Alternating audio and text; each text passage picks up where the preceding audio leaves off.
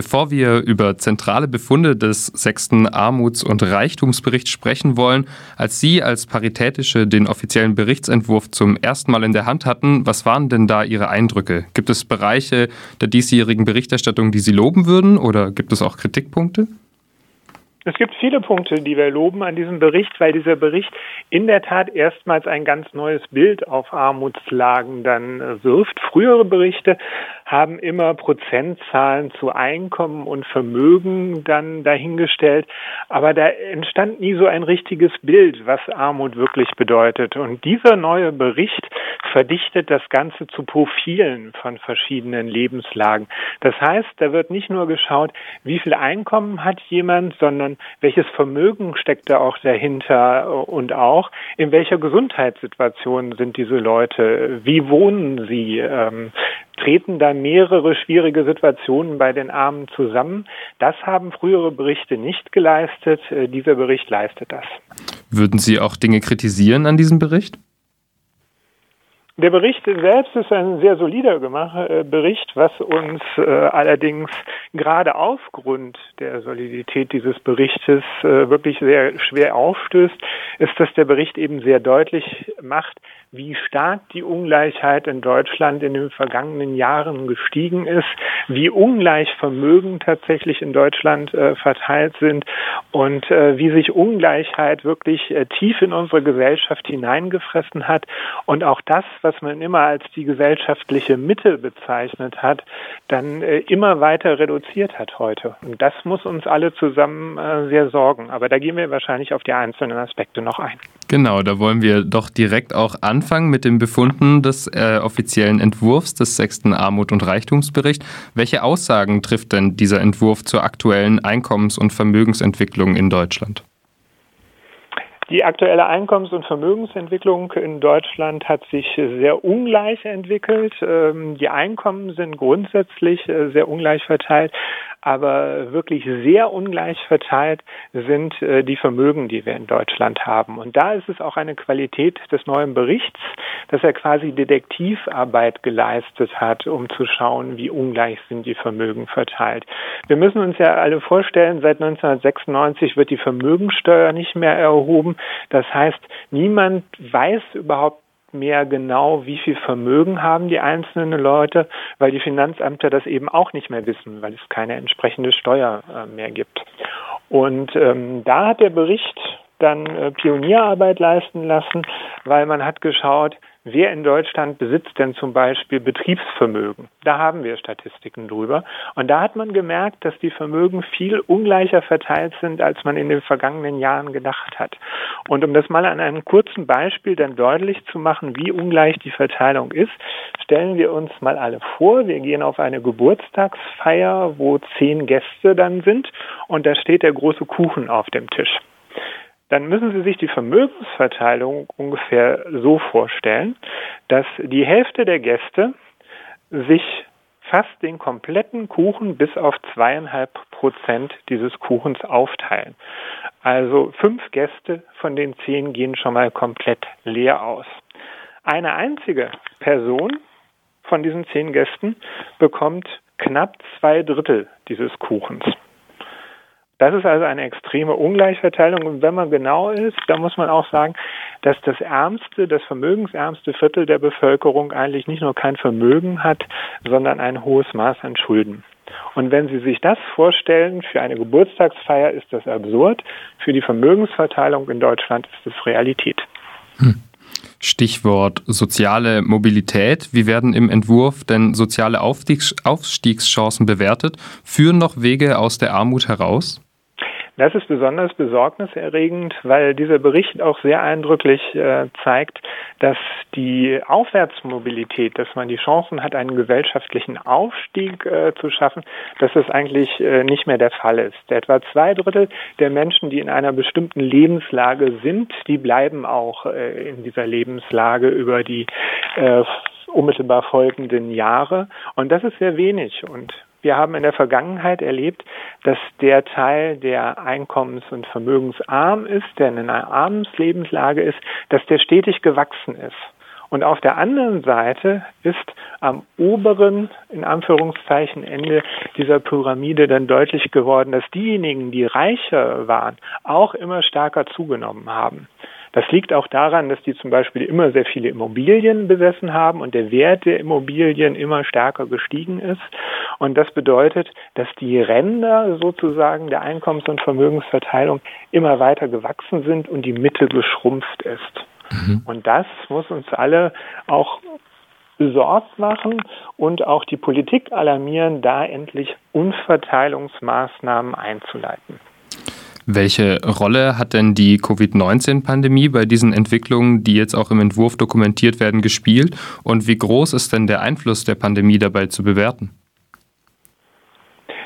Wir können die Folgen der Pandemie ja jetzt noch gar nicht ähm, abschließend bewerten. Es gab eine Menge Maßnahmen, wie zum Beispiel das Kurzarbeitergeld, die äh, wirklich dringend notwendig waren, um schlimmere Folgen äh, zu verhüten. Und indem man die Grundsicherungsleistung geöffnet hat, hat die Politik ja schon einiges ähm, dann getan. Aber woran sich viel zu wenig geändert hat, ist daran, dass man zu wenig auf die Bedürfnisse der wirklich Armen Rücksicht genommen hat. Denn in Krisen wie einer Pandemie ist es immer so, dass äh, besonders die nochmal zusätzlich mit besonderer Härte getroffen werden, denen es ohnehin schon schlecht geht. Und ähm, da waren Arme von der Pandemie besonders stark betroffen. Denken Sie daran, dass die Lebensmittel ähm, dann teurer geworden sind, äh, dass sie plötzlich ganz andere Zusatzausgaben hatten für Masken, für äh, Schutzmittel, ähm, für ähm, dann auch Lebensmittel und Hygieneartikel oder für eben ganz konkret auch Essen, wenn die Kinder ihr Essen eben nicht mehr in der Schule oder im Kindergarten kriegen, sondern zu Hause versorgt werden müssen. Da haben die Menschen in der Grundsicherung kein zusätzliches Geld für erhalten. Das mussten die von dem ohnehin zu knappen Geld dann äh, finanzieren. Und das zeigt, wie gerade diese Menschen zusätzlich dann betroffen wurden. Und äh, für die wurde deshalb viel zu wenig getan. Über Grundsicherung möchte ich jetzt auch mit Ihnen sprechen. Ähm, es wird ja auch die Folgen der Agenda-Politik im sechsten Armuts- und Reichtumsbericht werden ja auch aufgeführt. Was für Folgen sind denn das und was bedeutet es dann heutzutage, Hartz IV zu beziehen?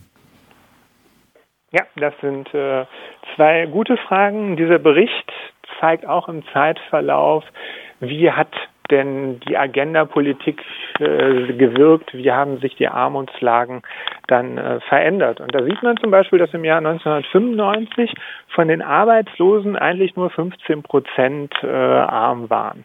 Und wenn man dann 20 Jahre äh, vorausschaut und auch die Zahlen sind im Bericht enthalten, dann sieht man, dass von den Arbeitslosen jetzt nicht nur 15 Prozent arm waren, sondern annähernd zwei Drittel eine massive Steigerung und das hat damit zu tun, dass die Leistungsfähigkeit des sozialen Sicherungssystems durch die Kürzungen, die es damals auch gab, wesentlich äh, verringert wurde.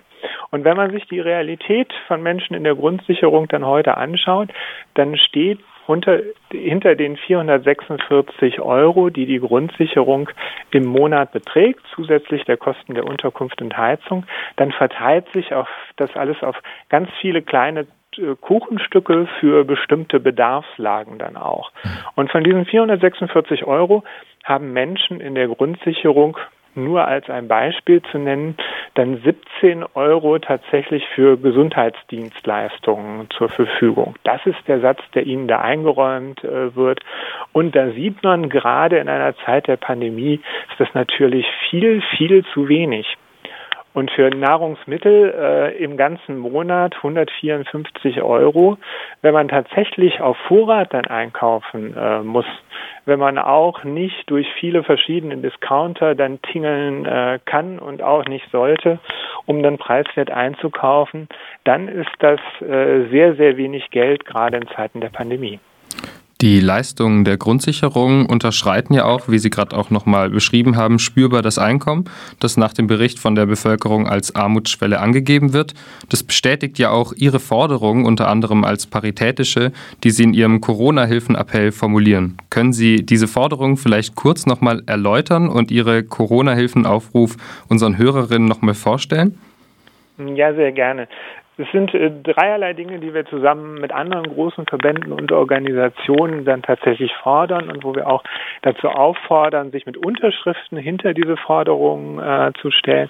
Das ist zum einen, dass wir sagen, dass diese Regelleistungen äh, grundsätzlich zu niedrig äh, bemessen sind. Und der Armuts- und Reichtumsbericht mit äh, seinen Befragungen der Bevölkerung bestätigt äh, das auch.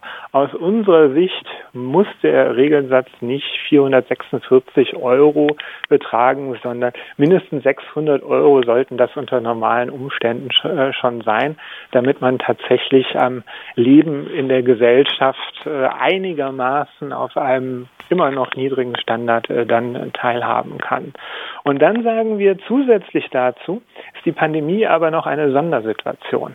Da haben Sie dann Ausgaben beispielsweise für Masken, für ausgefallene Schulmittagessen und anderes mehr, was ich eben schon genannt habe. Das sind zusätzliche Bedarfe. Da sollte man in der Pandemie sagen, 100 Euro im Monat pauschal, ähm, um eben diese zusätzlichen Ausgaben dann tatsächlich auch decken zu können. Das ist uns aus unserer Sicht auch viel einfacher und billiger, als dass sie dann in solche Maßnahmen reingehen, wie die Politik es jetzt getan hat, dass Grundsicherungsberechtigte in einem sehr komplizierten Verfahren Gutscheine zugeschickt äh, bekommen mit denen sie sich in den Apotheken dann einen Mundschutz holen können, der wiederum durch den Staat gegenüber den Apotheken sehr viel teurer bezahlt wird, als die Betroffenen selbst hätten zahlen müssen, wenn sie sich die direkt im Discounter geholt hätten. Deshalb sagen wir, gebt den Menschen das Geld in die Hand, damit sie eigenverantwortlich sich ähm, dann tatsächlich versorgen können. Und die dritte Forderung, niemand soll in der Pandemie seine Wohnung äh, verlieren oder in Kreditschwierigkeiten geraten, weil er gerade vorübergehend die Raten nicht zahlen kann. Da muss der Gesetzgeber auch Menschen, die davon bedroht sind, tatsächlich schützen. Das wären unsere drei großen Forderungen.